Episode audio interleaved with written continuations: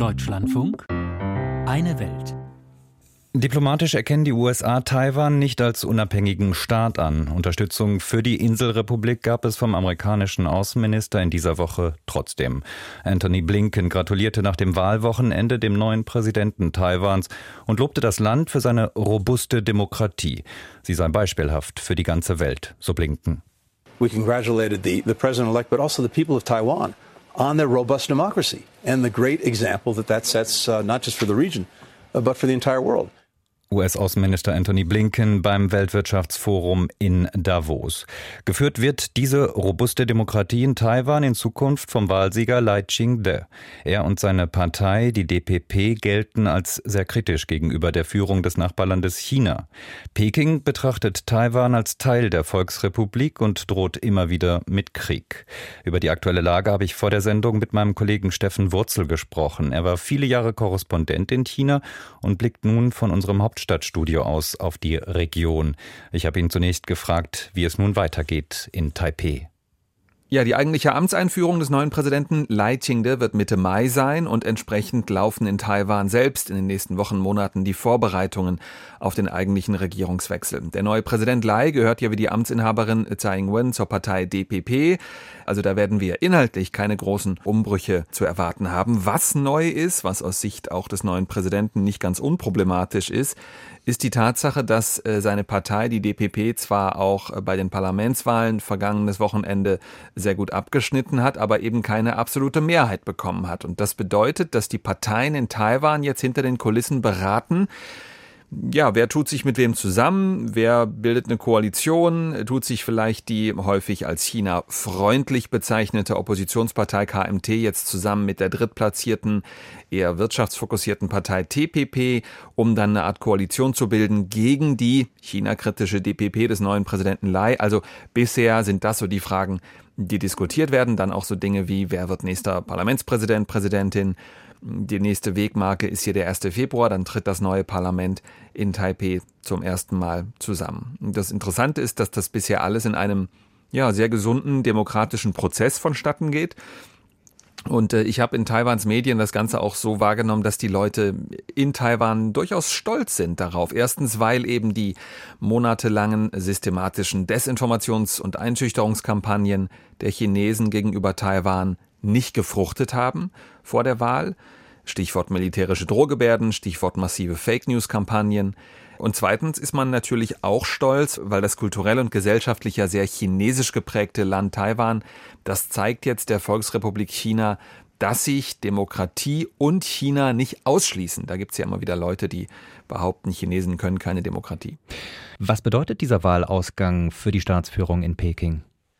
Also zunächst bedeutet der Wahlsieg für den Kandidaten der DPP Leitingde, dass die Wahl ausdrücklich nicht so ausgegangen ist, wie man sich das gewünscht hat in Peking. Dort hätte man sich eben einen Sieg der KMT gewünscht, die jetzt zwar auch nicht gesagt hätte, okay, wir planen sofort einen Anschluss an China, aber man setzt bei der KMT doch mehr auf eine Zusammenarbeit und auf Kompromisse mit Peking wird es jetzt also nicht geben.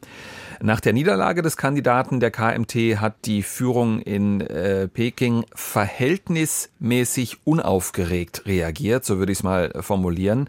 Also ein Sprecher der chinesischen Taiwan-Behörde hat nochmal betont, es ändert sich nichts an unserer Sicht. Taiwan ist ein Teil Chinas, hat er nochmal betont, und deswegen führe an einem Anschluss der Insel an die Volksrepublik kein Weg vorbei. Dieser Weg sei quasi vorgezeichnet, hat er gesagt. Und gleichzeitig hat Chinas Militär das gemacht, was wir in den vergangenen Monaten immer wieder erlebt haben. Es wurden Kampfflugzeuge und auch Kriegsschiffe äh, rund um äh, Taiwan gesichtet aus China, also chinesische Kampfschiffe äh, und Kampfflugzeuge, also quasi als Demonstration der Stärke. Diese Kampfflugzeuge drehen dann zwar immer wieder ab, aber das wird schon ähm, als Provokation natürlich gesehen, vor allem in dieser großen Zahl, in der wir das festgestellt haben, jetzt wieder, ähm, also dass man da durchaus militärische Stärke zeigen will gegenüber der Regierung in Taiwan. Militärische Stärke zeigen ist das eine, aber insgesamt können wir doch, sagen wir mal, eine vergleichsweise maßvolle Reaktion der chinesischen Führung festhalten. Das wurde im Westen ja als äh, ja durchaus bemerkenswert wahrgenommen. Was hat es damit auf sich? Ja, also erstens war der Wahlausgang in Taiwan keine Überraschung. Die Umfragen hatten das im Grunde genauso vorhergesagt. Und zweitens weiß ja die chinesische Führung auch, dass sie mit dieser Kriegsrhetorik und anderen Drohungen gegenüber äh, Taiwan in anderen Ländern ziemlich viel kaputt macht, was das Image angeht, das chinesische Image.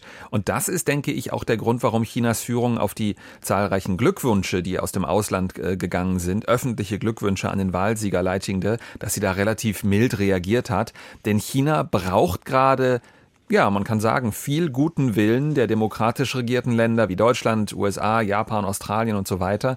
Hintergrund ist die enorm angespannte Wirtschaftslage in China. Man braucht also ausländisches Geld, ausländische Investitionen. Wir sehen in China zurzeit eine hohe Arbeitslosigkeit, vor allem unter jungen Menschen nach wie vor Probleme bei der ja, Produktivität, bei der Effizienz, was die Industrie- und Technologieforschung angeht. Die Immobilienkrise in China ist weiter ungelöst und so weiter. Man kann unterm Strich sagen, in China ist der Optimismus weg. Die Neue Zürcher Zeitung hat das vor ein paar Tagen, äh, finde ich, ganz gut auf den Punkt gebracht in der Schlagzeile. China fehlt ein Plan für die Zukunft.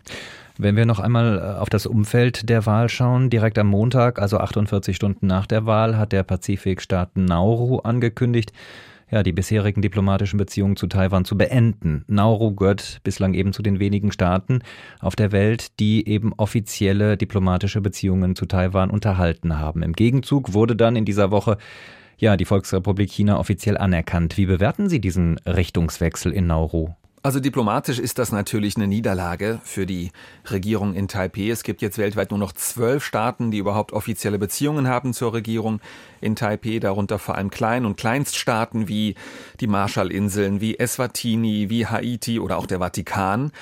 Im Alltag aber halten sich die Auswirkungen in überschaubaren Grenzen, denn erstens ist Nauru mit gut 12.000 Einwohnern überhaupt eines der kleinsten Länder der Welt.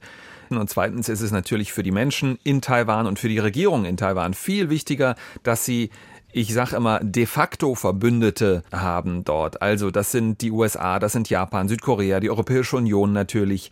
Die haben keine offiziellen Beziehungen zur Regierung äh, in Taipeh, aber die sagen natürlich, und zwar lauter denn je, wir haben sehr wohl wirtschaftliche, zivilgesellschaftliche, demokratisch-rechtsstaatliche Verbindungen nach Taiwan und äh, natürlich auch was die USA angeht, die großen militärischen äh, Hilfen, die die USA in der Vergangenheit geleistet hat und de facto auch immer noch leistet, das ist natürlich viel wichtiger als ein, ja, ein offizieller diplomatischer Kontakt äh, zu Nauru zum Beispiel. Über wohl keine andere Wahl in der Geschichte Taiwans wurde ja so intensiv in den Medien in Deutschland, im Westen allgemein informiert, wie eben über die Präsidenten- und Parlamentswahlen vor einer Woche. Gibt es eigentlich dazu auf politischer Ebene eine parallele Entwicklung? Ich würde sagen schon. Also an der grundsätzlichen Tatsache, dass Deutschland äh, die Republik China, so heißt Taiwan ja nach wie vor offiziell, dass Taiwan eben nicht diplomatisch offiziell anerkannt wird, daran hat sich nichts geändert und daran wird sich auch in absehbarer Zeit nichts ändern. Das sieht man auch daran, dass das Auswärtige Amt hier in Berlin am Tag nach der Wahl zwar einen Glückwunsch nach Taipeh zu Wahlsieger Lai Ching-de geschickt hat, aber es wurden weder der Name genannt, noch das Amt, um das es geht, nämlich Präsident Taiwans. Also das macht man dann, diese Glückwünsche dann doch mit angezogener Handbremse.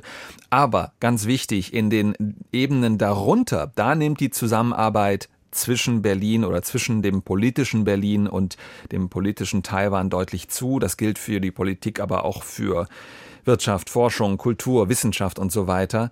Ganz viel Aktivität unterhalb diesem Bereich der offiziellen diplomatischen Anerkennung. Taiwan im Fokus der Weltdiplomatie-Einschätzung waren das von Deutschlandfunk-Reporter Steffen Wurzel aus unserem Hauptstadtstudio.